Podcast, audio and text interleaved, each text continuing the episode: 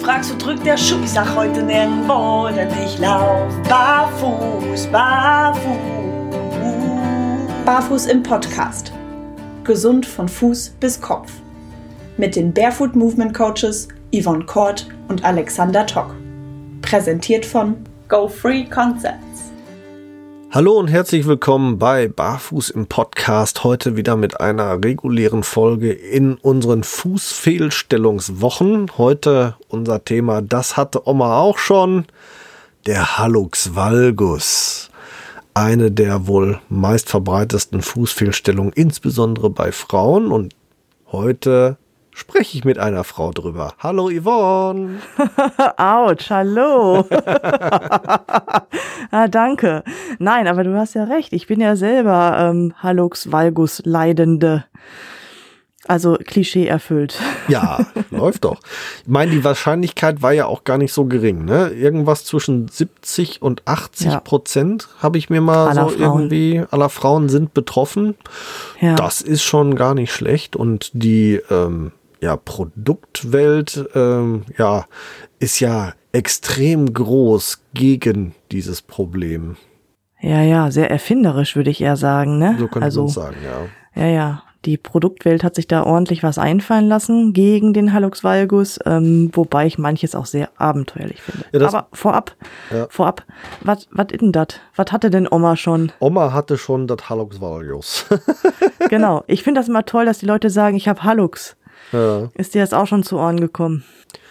Ja, mehr als einmal. ähm, meine Lieblingsantwort ist dann ja hoffentlich. weil genau, sonst gibst du. Der Hallux ist ja nun mal der große Onkel, beziehungsweise das komplette Konstrukt um den großen Onkel, der Knochen dahinter, der bis in den Mittelfuß reicht, quasi, ist ja auch der Hallux. Also das komplette Konstrukt nennt sich Hallux und die Fehlstellung ist der Hallux valgus. Richtig. Richtig. Und das hört man schon recht oft. Und ganz ehrlich, man sieht es ja auch wirklich recht oft. Ja, erschreckenderweise, ne? Das, das ist so. Also wenn ähm, der Großsehwinkel abweicht, also wenn der Großsee nach außen zieht, dann sprechen wir vom Hallux valgus. In Verbindung damit steht natürlich auch dieses Überbein, was sich dann bildet. Wenn der Ballen ja, rauskommt. Das, genau, das Großsee-Grundgelenk, das, ähm, ja genau, der Ballen, der kommt dann raus, also der drückt sich dann nach innen wiederum und Schmerzen kann es geben und gibt es meistens dann tatsächlich, wenn man an diesem Großsee-Grundgelenk, an diesem Ballen, der sich bildet, ähm, dann halt diesen Druckschmerz verspürt oder auch tatsächlich das Gelenk an sich entzündet. Ja. Ja.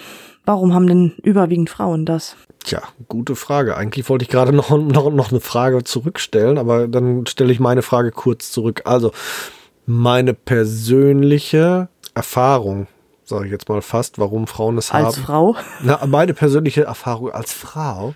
Nein. Im früheren Leben war ich mal. Nein, auch nicht. Also, ähm, was man ja häufig sieht tatsächlich bei Frauen ist Stöckelschuh, spitz zulaufender Schuh, sowas in der Richtung. Das ist das eine. Das zweite ist, gerade Frauen haben ja oftmals ein bisschen schwächeres Bindegewebe, was ja biologisch auch durchaus sinnvoll sein kann. Thema Geburt. Mhm. Ne? Und dann haben wir ja letzte Woche mit dem Dr. Kinz auch ein bisschen drüber gesprochen. Ne? Bei der Frau ist oftmals der Hang zum zierlichen Fuß. Also ich möchte gar nicht, dass man sieht, dass meine Füße Größe 40 sind. Ich ziehe mal lieber Schuhe Größe 38 an. Und dann haben wir das Problem nämlich auch. Richtig.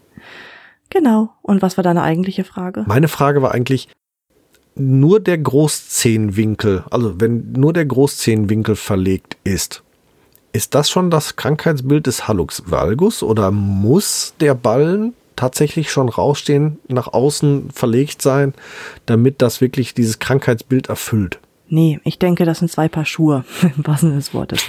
Also, wenn sich der Großsehwinkel nach außen verlegt, ich glaube, dann spricht man schon vom Hallux valgus, weil das Valgus ist ja lateinisch und steht für, ah, warte, Oh, großes Latinum hat versagt. Oh, Scheiße. oh Gott. Vor allem, ich habe es tatsächlich gerade noch gehabt, weil ich nämlich gerade im anderen Projekt stecke. Ei, ei, ei, und nämlich über Warum und überhaupt alles Mögliche spreche. Okay. Warte, warte, warte. Ich habe mir irgendwie abgewöhnt, mir sowas zu übersetzen. Ich bleib dann Ach, beim Ja, ich nehme mich Ich nehme mich eigentlich auch, aber im Rahmen des Reha-Sportes Okay. musst du halt Latein bleiben lassen und wieder Deutsch sprechen. Nach auswärts gedreht. Was ja eine sehr gute Beschreibung ist. Ja, das ist also quasi die Übersetzung des Valgus, ne? Ja. Oder verbogen. so, und wenn sich dann tatsächlich das Großzeh-Grundgelenk ballenförmig entwickelt und sich entzündet, dann spricht man erst vom Ballenzeh. Das ist dann im Prinzip die zweite, das zweite Krankheitsbild. Okay, ich Also dachte, das wäre nur die Hallux deutsche Bezeichnung dafür. Nee, Ah. nee, Hallux valgus hast du, wenn der Winkel nicht passt und der Ballenzeh ist halt das zweite Krankheitsbild, wenn sich die ganze Geschichte dann auch noch obendrauf entzündet. Ach, guck an. Ja, gut. Bei Männern gibt es übrigens ein relativ ähnliches Krank Krankheitsbild, das sehr häufig auftritt, was ich auch habe. Das ist der Hallux interphalangeus. Ui. Das ist quasi, ähm, wenn die Winkelverlegung nicht im Zehengrundgelenk beginnt, sondern ein Gelenk weiter Richtung Zehennagel. Ja. Vorteil ist, das ist nicht so hochgradig dysfunktional und meist auch nicht schmerzhaft, es sei denn, es sorgt dafür, dass der große Onkel grundsätzlich sich ähm, in den zweiten Zeh irgendwie bohrt, biegt und sonst irgendwas und da es zur Reibung kommt. Ist das nicht der Fall, ist es unproblematisch. Ansonsten, ja, ist es ähm, ein echtes Problem, weil, soweit mir bekannt, kann man den Inter, dem Hallux interphalangeus, nämlich im Gegensatz zum Hallux valgus, nicht durch Training entgegenwirken.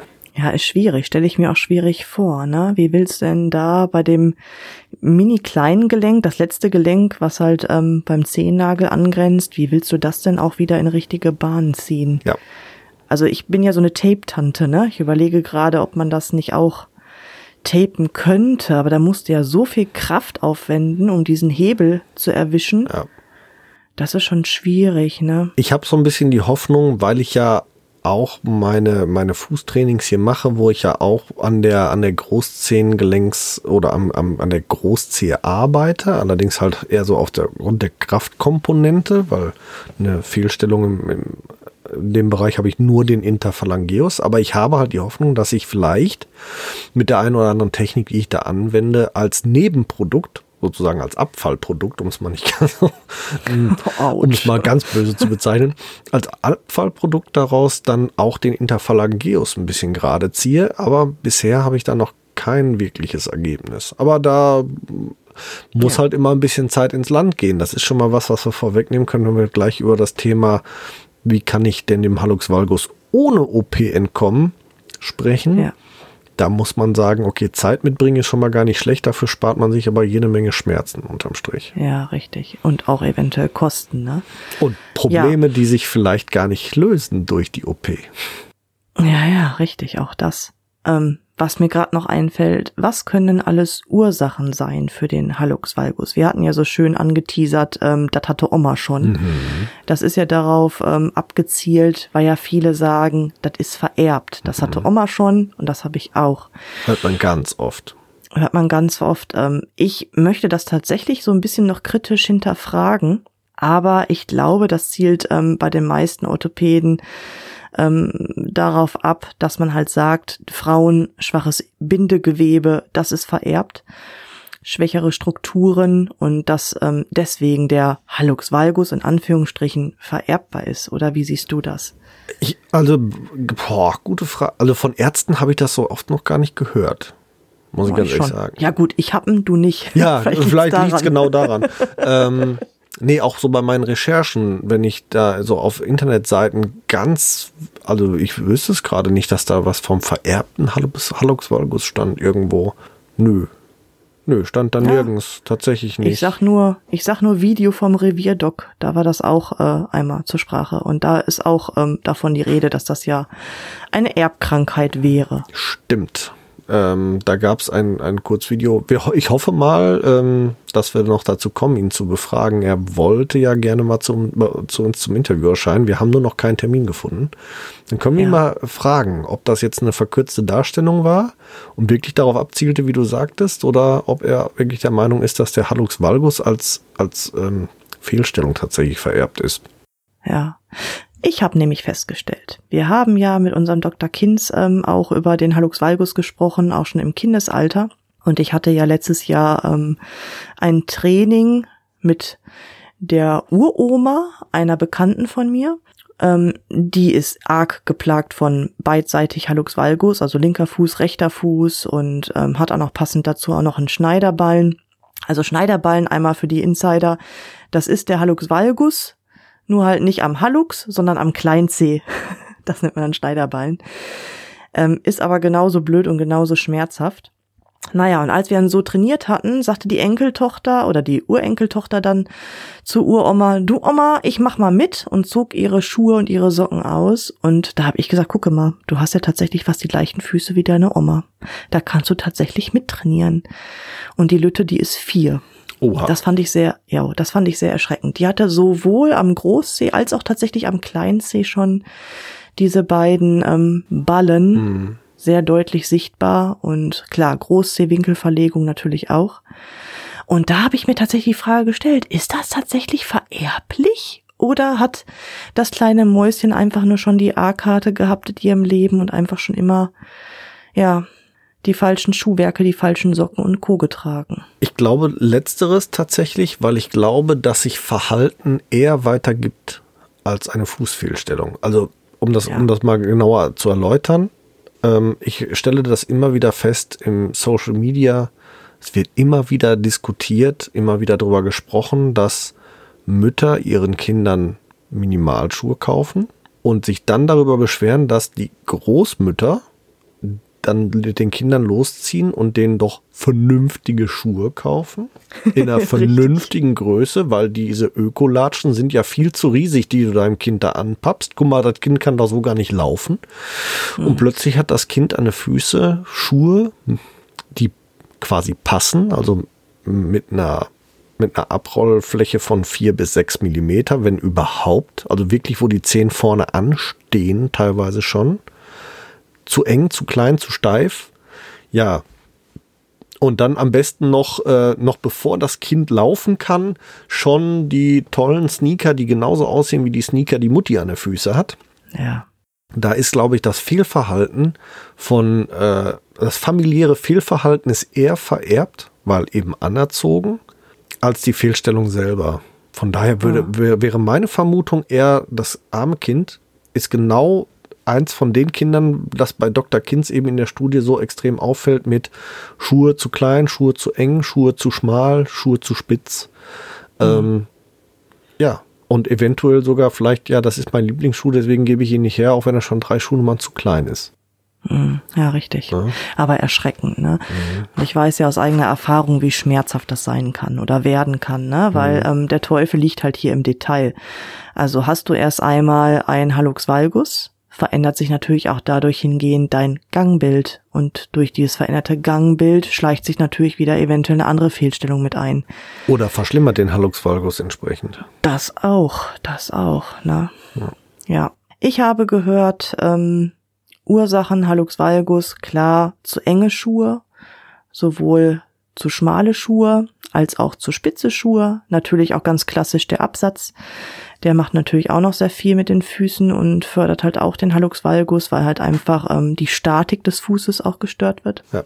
Aber ich habe auch gehört, eine interessante These, wer sein Leben lang zu schmale Schuhe getragen hat und dann plötzlich breite Schuhe trägt, der begünstigt einen Spreizfuß und durch den Spreizfuß kann wiederum ein Hallux valgus entstehen. Hm.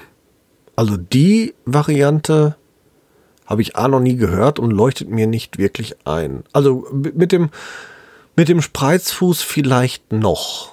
Wenn ich immer zu enge Schuhe trage, die Muskulatur, der Fuß wird gequetscht, die Muskulatur erschlafft, ähm, der Fuß hat keinerlei Kraft. Äh, ich steige aus den Schuhen raus, der Schuh wird ja schlagartig, also der wird aus dem Gefängnis befreit und breitet sich aus wie ein Pfannkuchenteig in der Pfanne.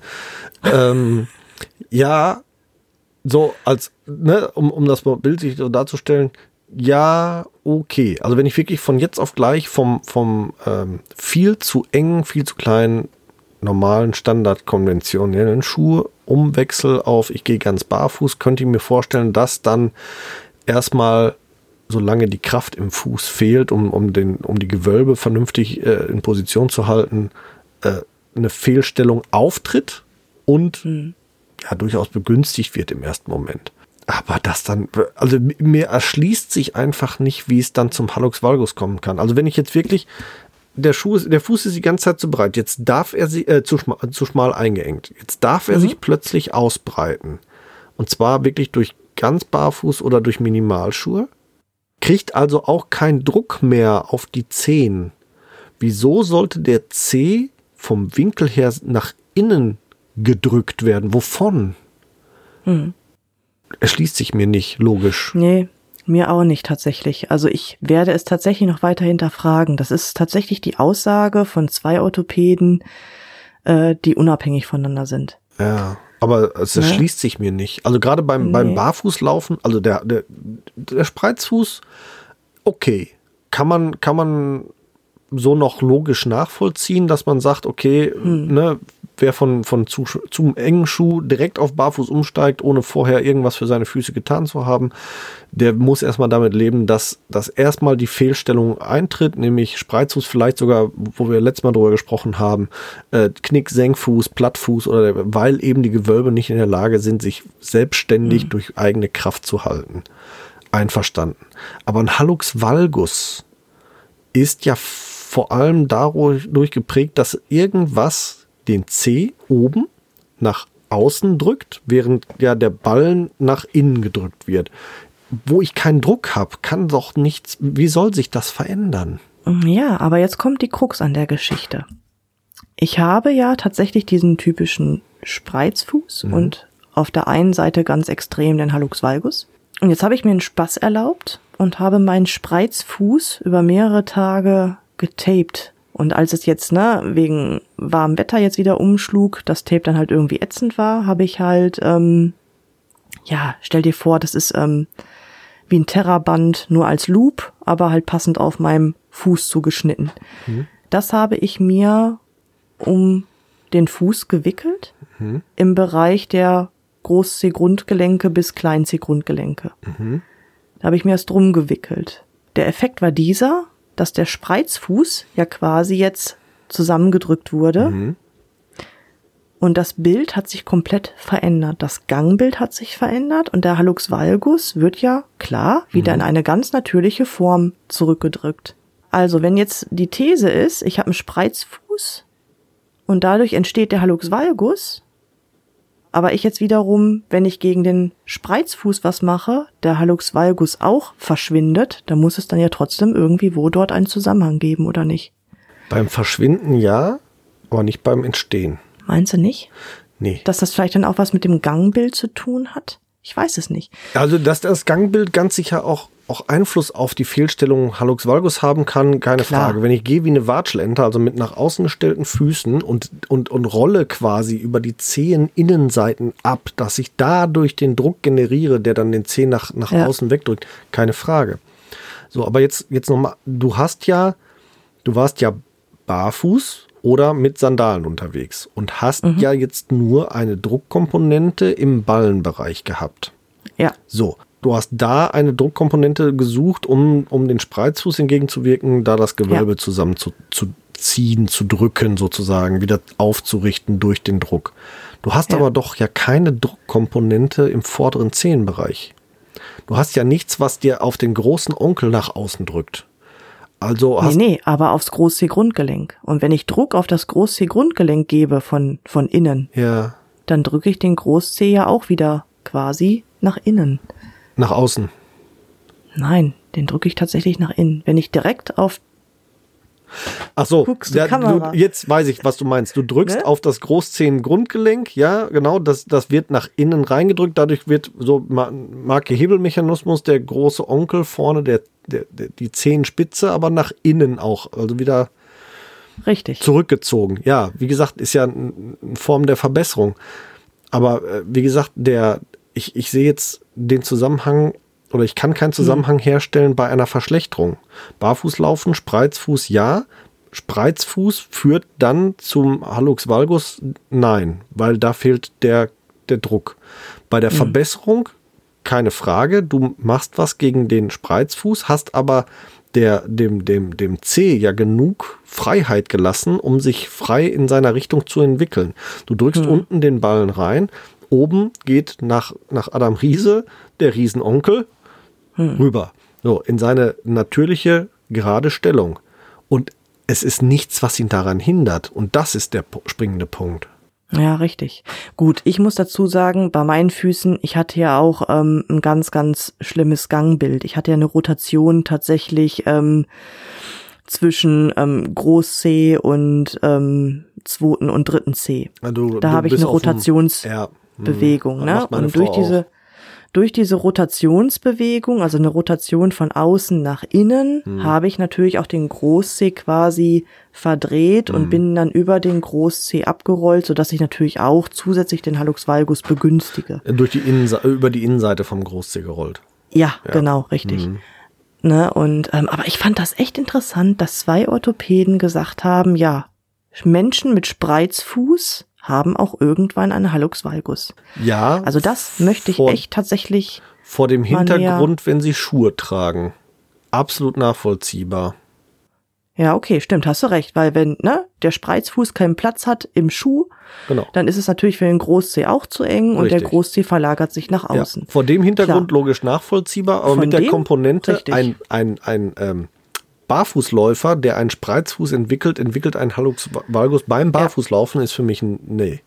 Aber vor Ja. dem Hintergrund, und das ist wahrscheinlich der, der, die, diese Denkkomponente, die nicht reingenommen haben, du bist eben nicht ein konventioneller Schuhgänger. Du bist Barfußläufer, Ja. Sandalenläufer oder Gänger äh, oder trägst halt auch äh, Minimalschuh mit extrem geradem Hallux-Bereich. Äh, da ist keine Druckkomponente. Das heißt, Nee, dein. aber es ging auch nicht um meine Füße, ne? ah, okay. Das waren, ja. nee, nee, Also, das waren Orthopäden. Gut, also vor dem Hintergrund ein, ein zu ein breiter Fuß steckt in einem schmalen Schuh, sind dann wären die auf unserer Seite. Wofür, worüber haben wir jetzt diskutiert? Die sind auf unserer Seite. Mensch. Wir werden sie nochmal befragen. Ja gut, die Krux war das. Du hast einen Spreizfuß durch zu enge Schuhe, du befreist den Fuß und kriegst dann trotzdem Hallux valgus. Das war so die Reihenfolge, die ich halt von zwei unabhängigen äh, Orthopäden gehört habe. okay, Ne? finde ich Quatsch. Ähm, Ja, Also Hallux valgus entwickle ich in einem zu engen Schuh, wenn der Fuß zu breit ist und der Schuh ne, äh, zu, Zu schmal, schmal, dann ja, absolut nachvollziehbar, aber weil der Schuh zu breit ist, entwickle ich Hallux valgus oder weil mein Fuß zu viel Platz hat zum sich, nee, Mhm. finde ich merkwürdig. Äh, erschließt sich mir logisch nicht, in Ja. keinster Weise. Ähm, ist aber gerade ein interessanter Punkt, wo wir so dran vorbeireiten, ne? Ja. Thema äh, Schuh zu klein, Schuh zu schmal. Also ich finde es immer wieder äh, erstaunlich und lustig, wie viele Menschen da draußen sich Minimalschuhe kaufen und sagen, boah, jetzt kriege ich gesunde Füße. ja. Weil ich habe ja Minimalschuhe, also Barfußschuhe an. Ne? Ich trage jetzt Barfußschuhe, jetzt kriege ich gesunde Füße. Ja, was hast du denn für Barfußschuhe? Ja, die und die Marke. Mhm. Und die passen zu deinen Füßen? Ja klar, sind lang genug. Und breiter? Hm. Wieso? Ja. Hast du breite Füße oder schmale Füße? Hm, wieso? Ja, das ist ein Schuh. Ne? Ja. Egal wie minimal er gefertigt ist, er hat einen Einfluss auf deinen Fuß. Und wie viele Leute rumlaufen mit Barfußschuhen, die viel zu schmal sind. Das siehst du so häufig. Einfach nur, weil irgendein Kasperkopf, und ich muss es echt so sagen, irgendein Kasperkopf, den erzählt, die Marke ist besonders gut für breite Füße geeignet und du weißt, ey, die hat nicht mal 10 cm Zehenbox. Was erzählst du ja gerade von breiten Füßen? Ein breiter Fuß fängt bei 10 cm Zehenbox erstmal an. Und du erzählst mir gerade einen Schuh, der 9,8 Zentimeter in der Breite hat, auf 25er Schu Fußlänge oder 27er Fußlänge, ist breit, verarscht kein mir alleine. Sorry, dass ich ja, das mal das so Problem sage. ist halt, nee, hast ja recht, ich kann deinen Frust absolut teilen, Ja. aber ähm, ja, Füße sind nun mal sowas von individuell. So, welcher Fuß fängt denn wo schmal an, hört dann schmal auf, wann fängt der breit an und wann ist er bei überbreit. Ne? Ja. Da, da gibt's ja zig Variationen und das ist echt schwierig. Wie sollen die Hersteller da mithalten? Ne? Ja, also mir geht's auch gar nicht um die Hersteller. Ich bin ja auch, es gibt ja ganz oft, dass das auf verschiedenste Hersteller aus verschiedensten Gründen eingeschlagen wird. Auch, auch Thema, der Hersteller ist zu schmal, der Hersteller ist dies, der Hersteller ist das. Ganz ehrlich. Es sind so viele Füße da draußen unterwegs, in so vielen verschiedenen Formen. Für jeden Fuß ist der richtige Minimalschuh dabei. Habe ich einen, mein, mein Sohnemann ist ein extremer Schmalfüßer. Der hat lange, schmale Füße. Der kann diese Schmalfußmarken super tragen. Trägt der so, so was Breites wie jetzt viel Max Skorsku hat er jetzt gehabt. Der war ihm Tacken zu breit. Er hatte ähm, 5 mm auf dem breiteren Fuß und 6 mm auf dem schmaleren Fuß in der Breite. Der war eigentlich einen Tacken zu breit, aber er hat den Schuh so geliebt nach dem Anziehen. Und ich fand es halt halb so schlimm, weil man den gut schnüren konnte.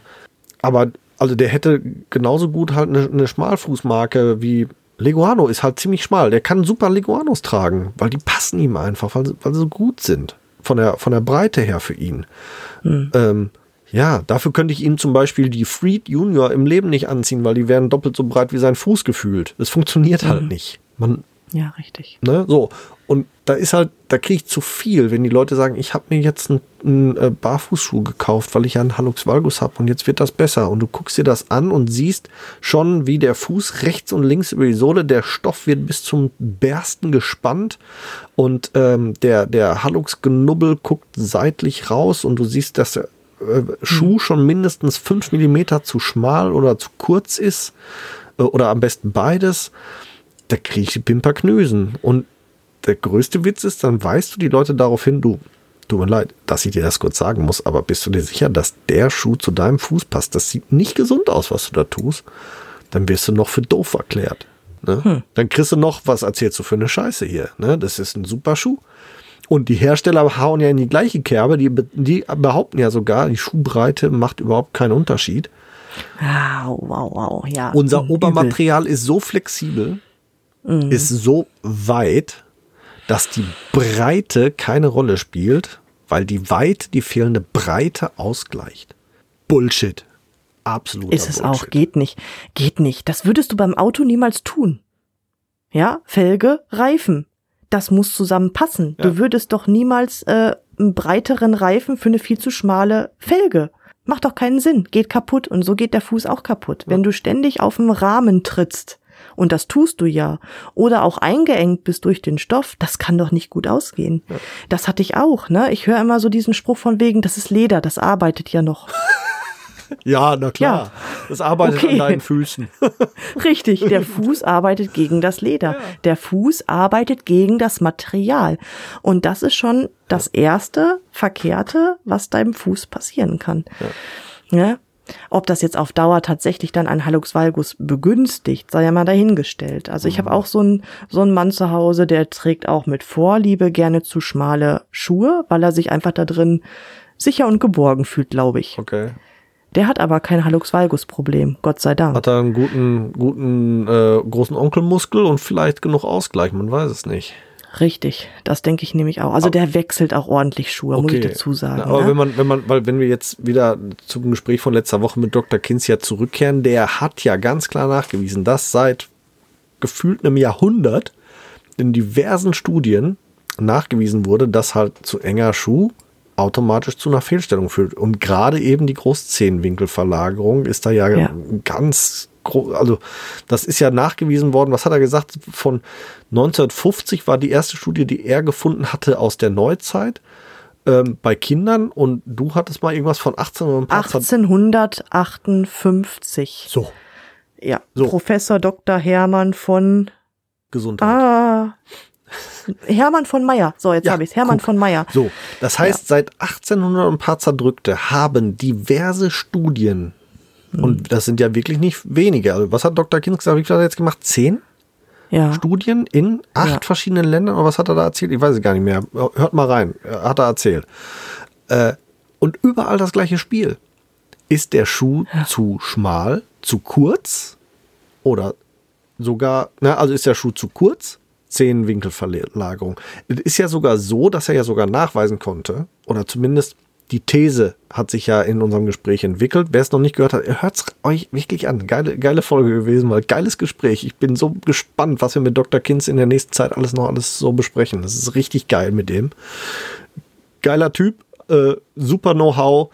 Und die Studien sind bombastisch und er hat ja in, in seiner Japan-Studie rausgefunden, selbst Kinder, die Schuhe tragen, die genug Abrollspielraum haben, also diese 12 Millimeter, aber wenn es sich um konventionelle Schuhe handelt, reicht das immer noch, um eine Zehenwinkelverlagerung zu begünstigen. Hm. Ja, und hier müssen wir auch mal ganz klar unterscheiden. Ne? Wir haben ja die ganze Zeit immer darauf rumgepocht, von wegen, Schuhe dürfen nicht zu schmal sein, Schuhe dürfen nicht zu kurz sein. Aber ihr müsst ja auch wissen, konventionelle Schuhe haben ja immer schon einen eingebauten Winkel, mhm. damit diese Form, diese Leistenform gegeben ist. Ne? Also wenn ihr euch jetzt einfach mal euren Lieblingssneaker, euren Lieblingstunschuh anschaut, muss gar nicht mehr der spitz zulaufende Business-Schuh sein. Es ist immer eine konische Form, die immer leicht spitz zulaufend ist. Ihr findet auf dem Markt kaum was anderes, außer natürlich im Minimalschuhbereich. Aber auch wenn ihr im Minimalschuhbereich einen zu kurzen Schuh erwischt, habt ihr den gleichen Effekt, dass der Großzeh sich verlagert. Und interessanterweise bei einigen Kinderschuhherstellern so bis Größe 26. Und dann ändert sich's plötzlich. Ja. Ganz merkwürdig ist aber so, achtet mal drauf. Ich habe ja. das bei meinen Kindern gesehen, äh, als sie in dem Alter waren. So bis Größe 26 roundabout gibt es wirklich noch, ich sag jetzt mal, etablierte, konventionelle Schuhhersteller, die für Kinderschuhe, äh, die, die, die haben da noch eine breite Zehenbox. Da siehst du noch Ferse schmal, vorne breit, super gut, alles. Und dann plötzlich mit Größe 27, auf geht's, genau der ganze Weg Kladderadatsch, den wir hier immer ja. kritisieren an den konventionellen Schuhen. Von jetzt auf gleich. Und warum wird die Gesellschaft nicht wachgerüttelt, wenn seit 1800 und schlag mich tot tatsächlich schon Ärzte, Professoren und Forscher belegen, dass wir unsere Füße mit falschem Schuhwerk kaputt machen? Warum reagiert nicht die Krankenkasse drauf? Warum reagieren die Ärzte nicht drauf? Warum reagieren die Schuhhersteller nicht drauf? Ja, der letzte Gut, Minimalschuhe, klar, die sind jetzt schon da. Ganz klare Sache, aber es gibt so viele Schuhhersteller, ich verstehe es nicht. Ja, aber der, ich wollte gerade sagen, der letzte Punkt, die Schuhhersteller, das war eigentlich das viel Interessantere dabei.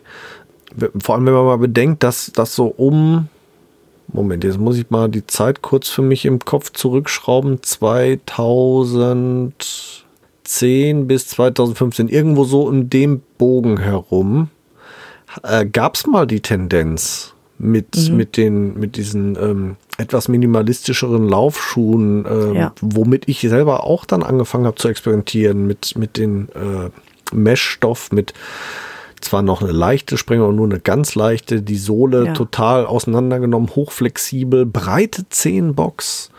Ja. Äh, super Schuhe gewesen, genau in die richtige Richtung gegangen. Hätte man eigentlich nur dranbleiben müssen von Seiten der Hersteller, aber es hat sich nicht verkauft.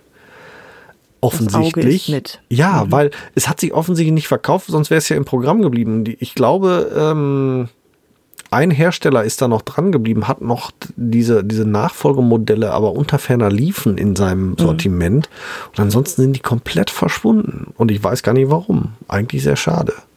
Mhm. Hätte man dranbleiben können, dann wäre heutzutage wahrscheinlich, oder naja gut, wäre ein bisschen früh. Aber ich glaube, wenn man da dran geblieben wäre, hätte man eher eine Chance, den Minimalschuh als den neuen Standard zu definieren. Mhm. Was ja wirklich begrüßenswert wäre in dem Fall. Gerade ja. dann, wenn der Hallux-Bereich gerade, boah, wir sind total abgedriftet zum Thema Schuhe, ne? Weißt du das eigentlich? Merkst du das eigentlich? nee, merke ich nicht. Nein, verdammte Axt, ey, scheiße. Ist nicht schlimm. Warum driften wir, wir aber so weit ab? Meckern. Weil es eben sehr essentiell ist beim Thema Hallux Valgus. Der ja. Schuh ist, und das hat Dr. Kinz ja in seinen Studien bewiesen, maßgeblich.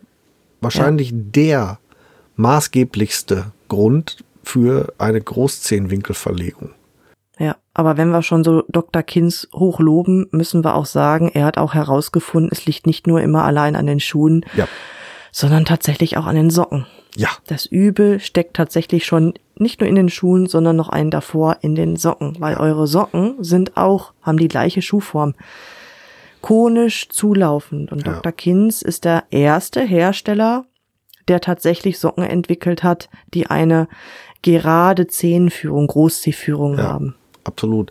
Kann ich auch nur empfehlen, wer heute das erste Mal hier reinhört, weil er eben mit dem Thema Hallux valgus sich beschäftigt und deswegen zu uns gelangt ist. Hört mal rein äh, in die Sockenfolge vom Ende 2020.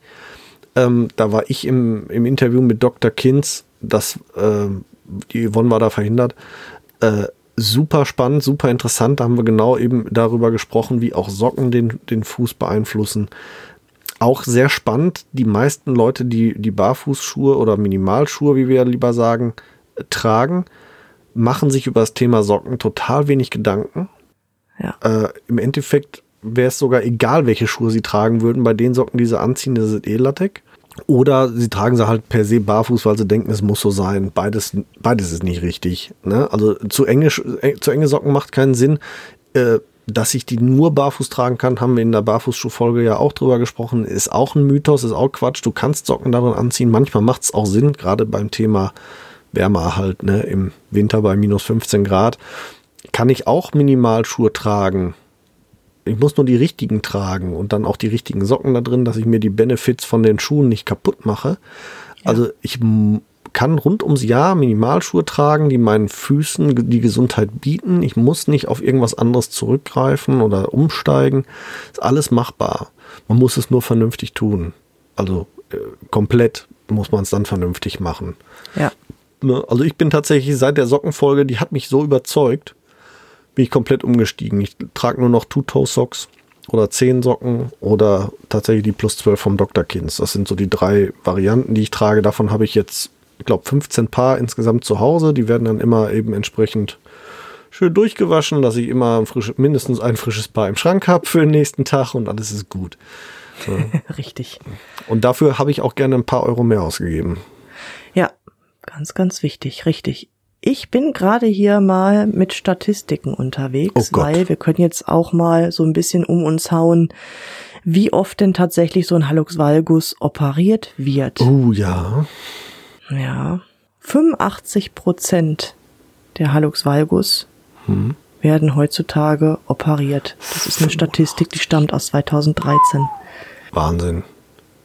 Nur 10 Prozent der operierten Fälle haben danach ein zufriedenstellendes Ergebnis. Boah. 10 Prozent sogar nur. Respekt. Darauf zurückzuführen, dass die Patienten nicht aufgeklärt werden, dass sie nach der OP etwas an ihren Schuhwerken ändern müssen. Okay.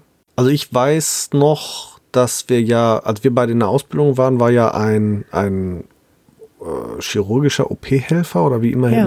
ne, der war ja da. Ja.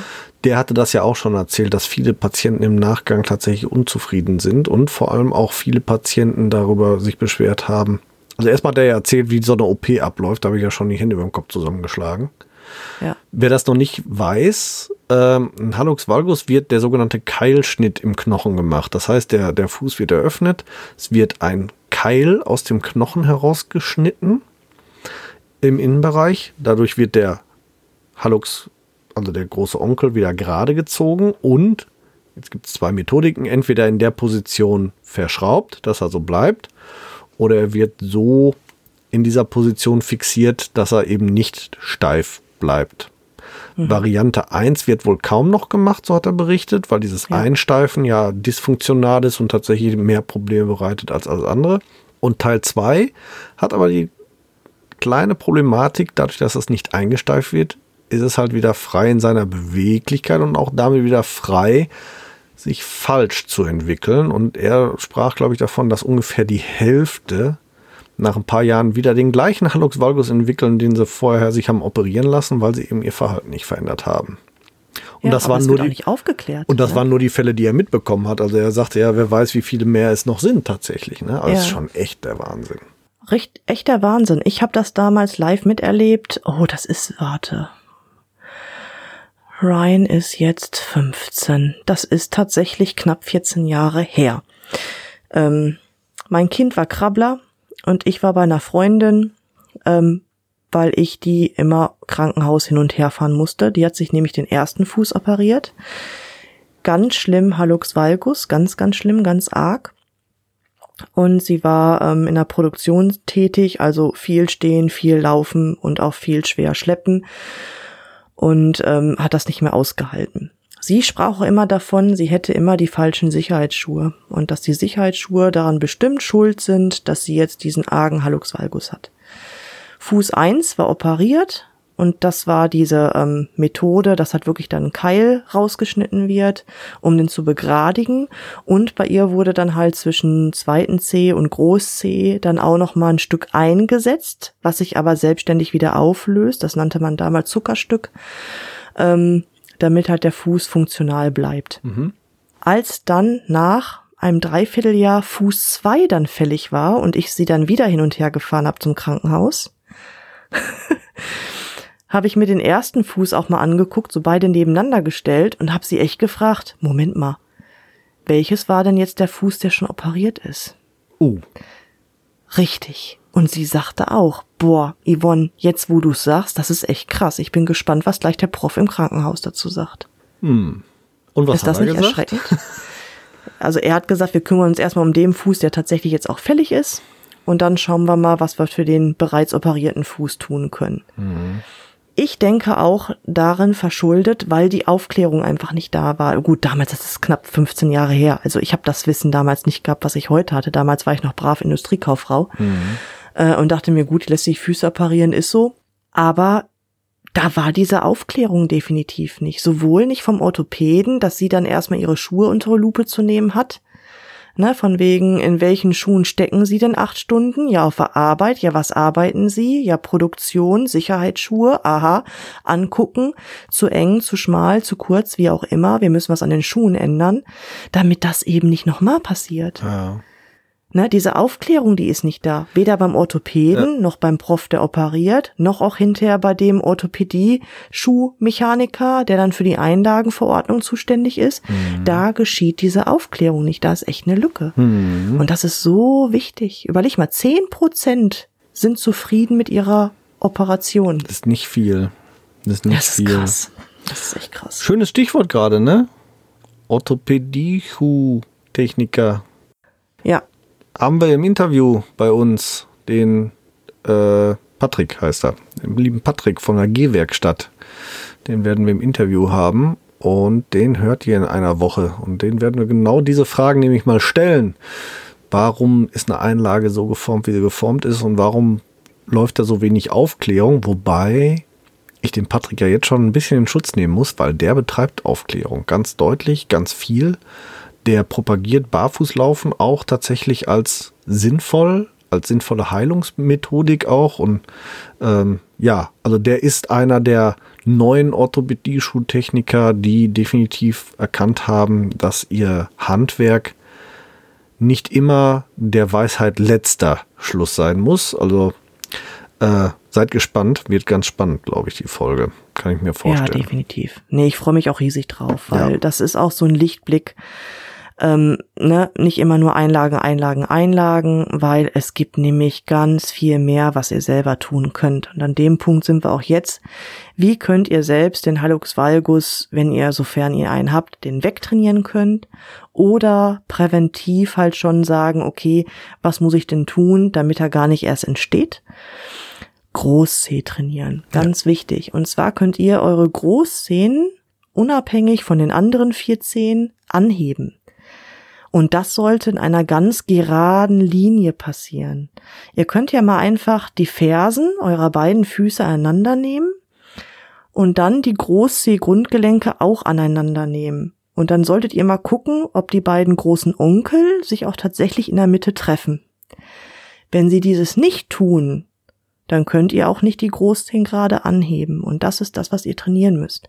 Das könnt ihr machen, wer ähm, Zopfträger zu Hause hat. Klaut, klaut den einfach mal ein Gummiband, ein Zopfband und bindet das einfach mal, ja, um die beiden Großzehen herum. Und dann nimmt ihr den Abstand von den Füßen ein bisschen weiter entfernt, sodass richtig Spannung auf dieses Gummiband ist und die Großzehen in der Mitte wieder gerade gezogen werden. Wenn die dann gerade sind, das ist schon mal die erste Trainingseinheit, dann könnt ihr versuchen, diese beiden Großzehen, entweder gleich beide zusammen oder beide unabhängig voneinander, anzuheben, aber halt in dieser geraden Linie. Das ist ganz, ganz wichtig. Wer jetzt zu Hause entweder keinen Zopfbandträger hat oder Ärger kriegt, wenn man die Zopfbänder von der Frau nimmt. Ähm, ich habe zum Beispiel angefangen, ja, ist doch so. Stimmt, stimmt. Wenn ich mir das gerade so vorstelle, mein Mann würde sich meine Haargummis schnappen, um die um die Füße wickeln. Ja, wär Hast du gemein. recht. Würde Ne? ich doof finden. ähm, ich habe äh, die, diese Promotion-Bänder habe ich zig Stück von im Haus, weil man hier mal auf ein Konzert und da mal hier gekriegt und hier mal dort gekriegt und in, Ja. ne, keine Ahnung was, als ich in London war, hier zum Football, haben sie, haben, haben die Tennessee Titans mir, glaube ich, 40 Stück gleichzeitig in der Tüte an den Kopf geschmissen oder so, Hauptsache ich trage so Dinger. Davon habe ich hier auf jeden Fall noch einen ganzen Haufen rumfliegen, die, mit denen kann man das auch super machen. Gleich, oh, vor allem sind sie meist ein bisschen stärker, die reißen nicht so schnell. Zopfbänder reißen nicht. So. Nein, alles gut, hast ja recht. Ich bin gut. selber kein Zopfbandträger, da sind die Haare zu licht für und zu kurz. Ja, mein, mein Haar ist äh, nicht lang genug dafür, Punkt. Zumindest nicht am ja. Kopf. So. Stimmt. Am Kinn könnte ich vielleicht ein bisschen wachsen lassen, dann könnte das irgendwie hinhauen, sieht aber scheiße aus. So. Zumindest Ja, finde ja. ich, steht mir das nicht. Ich möchte jetzt keinen diskriminieren, der das macht. So. mir steht's Okay. nicht. So, Ja. back to the roots. Back Wie the kann roots, man ja. denn noch den Hallux valgus wegtrainieren?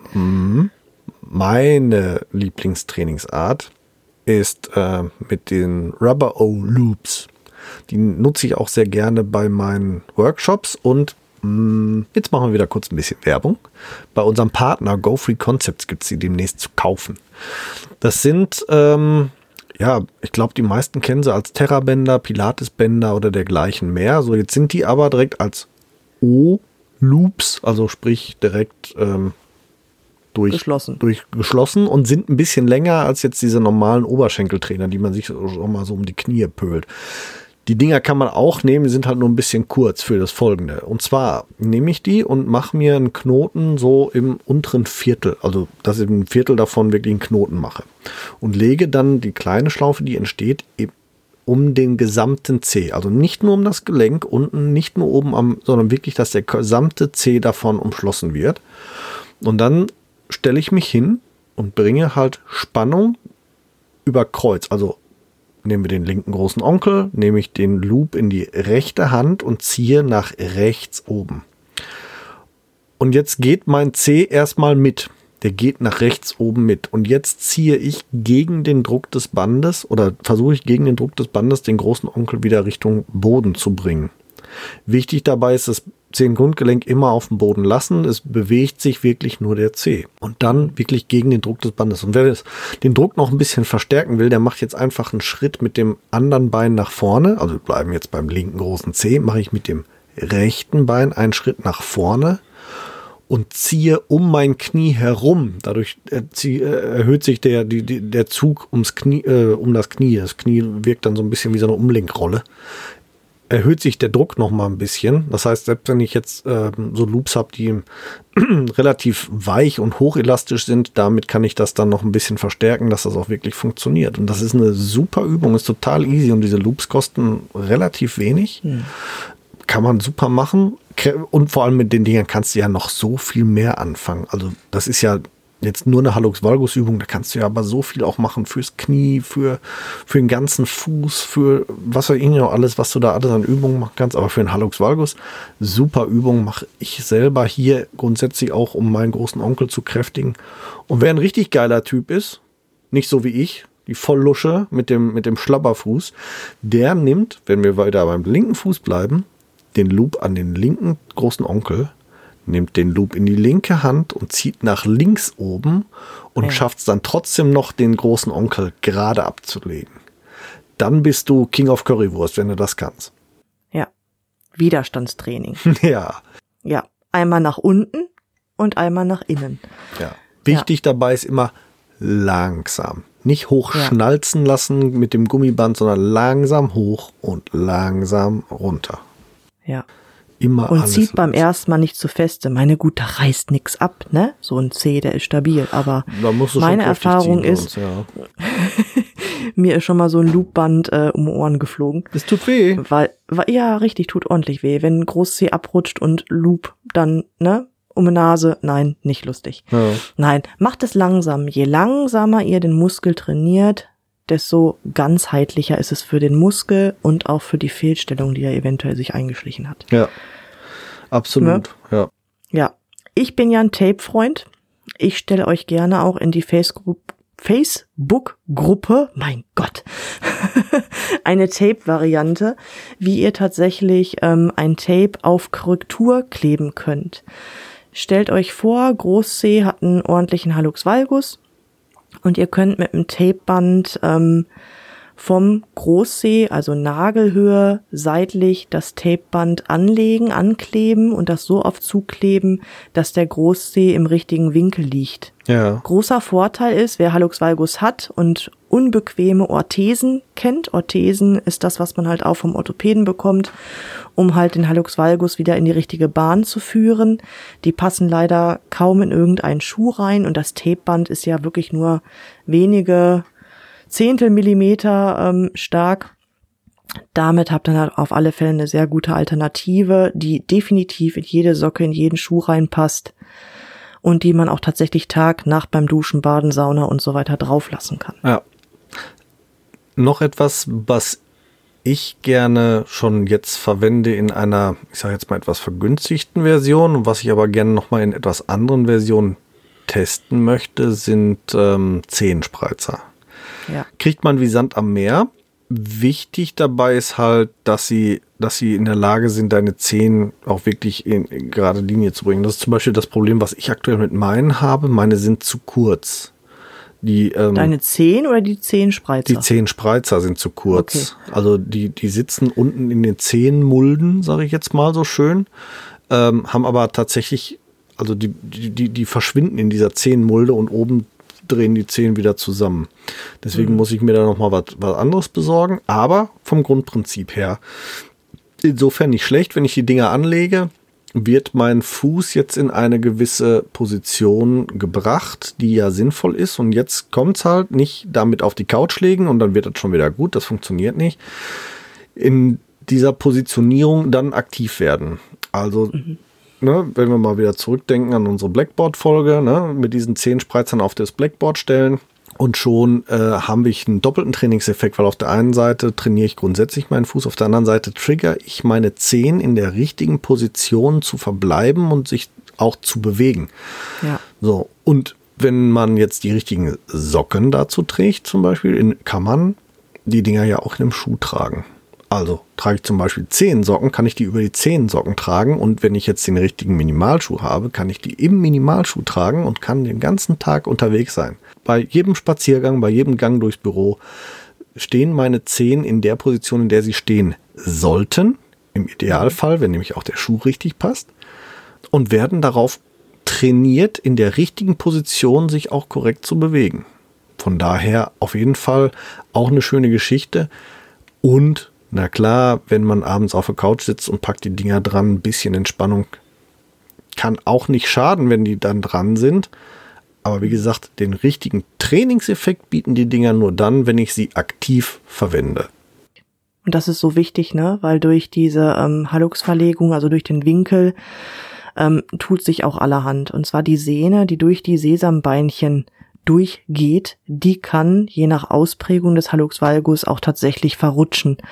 Und dann habt ihr ein Problem. Und dann ist es super wichtig, dass man halt diesen Muskel mit der dranhängenden Sehne tatsächlich in dieser geraden Position trainiert, ne, damit halt wirklich irgendwann die Chance besteht, wieder den Hallux in richtige Bahn zu führen. Ja. Führen durch die Sesambeine, das ist wirklich das Zauberwort, das ist so wichtig. Ja.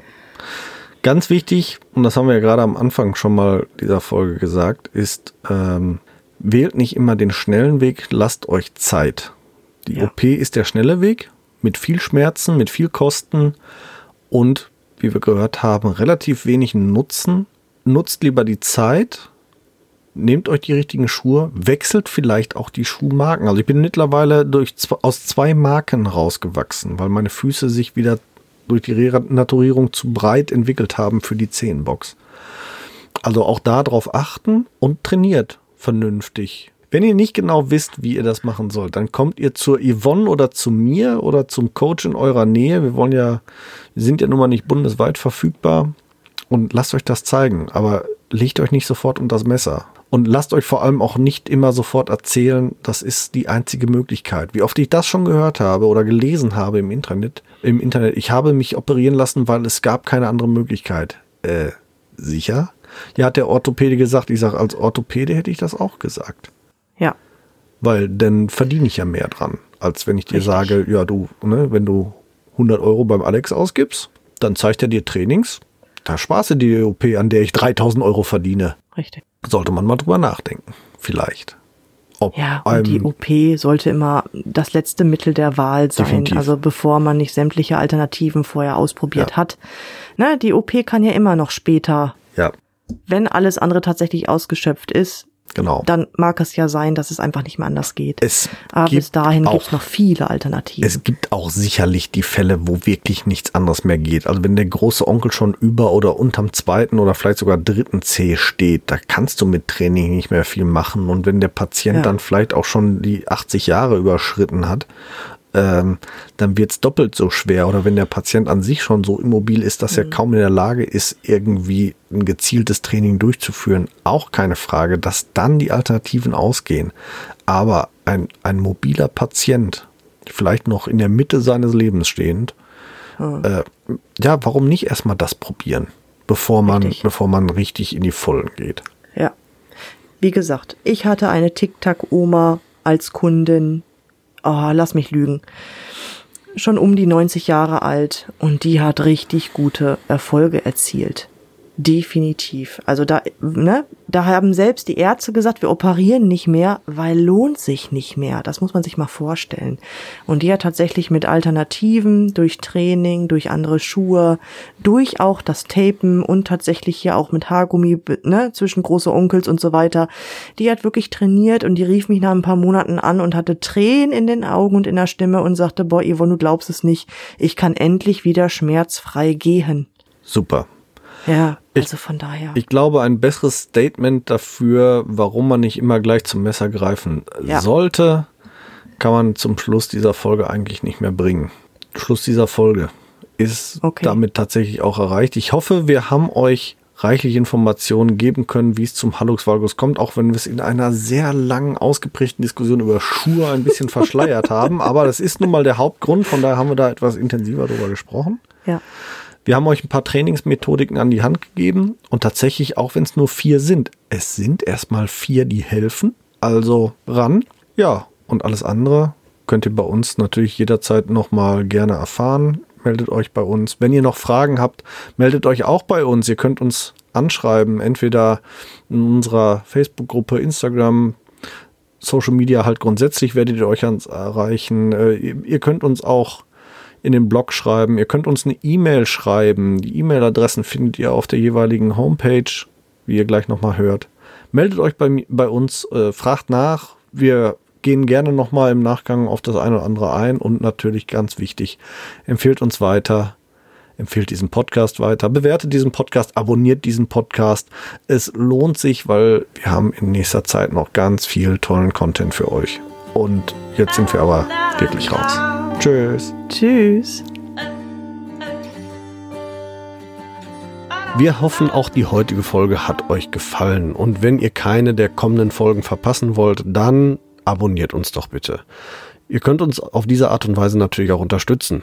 Ihr könnt uns auch unterstützen, indem ihr uns bewertet und uns auf unseren Social-Media-Kanälen folgt. Jetzt kommt noch ein bisschen Eigenwerbung. Wenn ihr Bedarf habt und jemand im Bereich Fußtraining braucht und kommt aus dem Großraum Bielefeld und Gütersloh, könnt ihr unter www.körper-dynamik.de mich finden. Meine Angebote Fußtraining, Personal Training, Ernährungsberatung und Fit am Arbeitsplatz. Meldet euch gerne, ich würde mich darüber freuen. Und mich findet ihr persönlich im Großraum Dortmund oder halt im Ruhrgebiet eigentlich. Im Internet natürlich bei Facebook, bei Instagram und unter www.barfußimpott.de.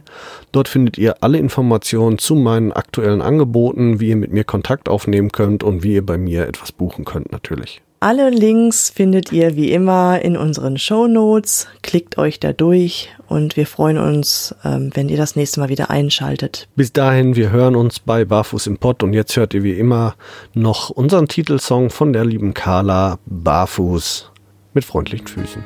Wir hören uns. Macht's gut. Ciao.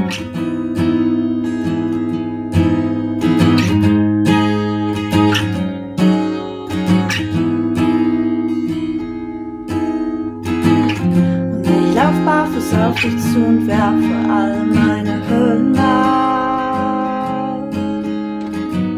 Und ich lauf barfuß auf dich zu und werfe alle meine Hürden ab. Du fragst, wo drückt der Schuh, sag heute nirgendwo, denn ich lauf barfuß, barfuß.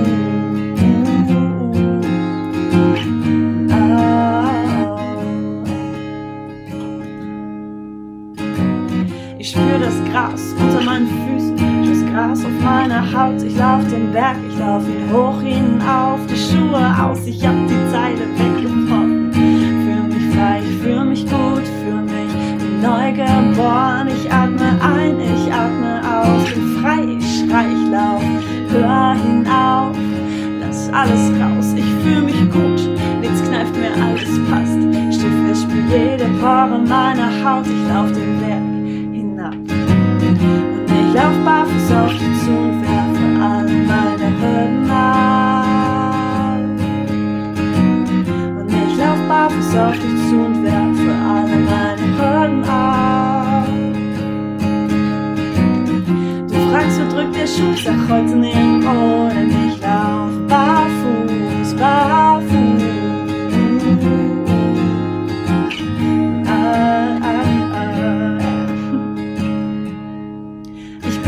Ein Kontrollfreak, find's immer schwer loszulassen. Und wirklich, ich hab echt lange gebraucht. Ich will mich ihm eher verpassen. Meine Abdruckstellen, guck wie schnell sie doch verblassen. Und wir zwei, wir sind Honigkuchenpferde, die um die Wette lachen. Ich seh dein Lächeln bis hierher. Ich bin hier, ich bin mehr, ich fühl mich gut. Nichts kneift mir, alles passt. Steh fest, spür jede Pore meiner Haut. Ich lauf den Berg hinab. Und ich lauf barfuß auf dich zu und werfe alle meine Hüllen ab. Und ich lauf barfuß auf dich zu und werfe alle meine Hürden ab. Du fragst, wo drückt der Schuh, sag heute nirgendwo, denn ich lauf barfuß, barfuß.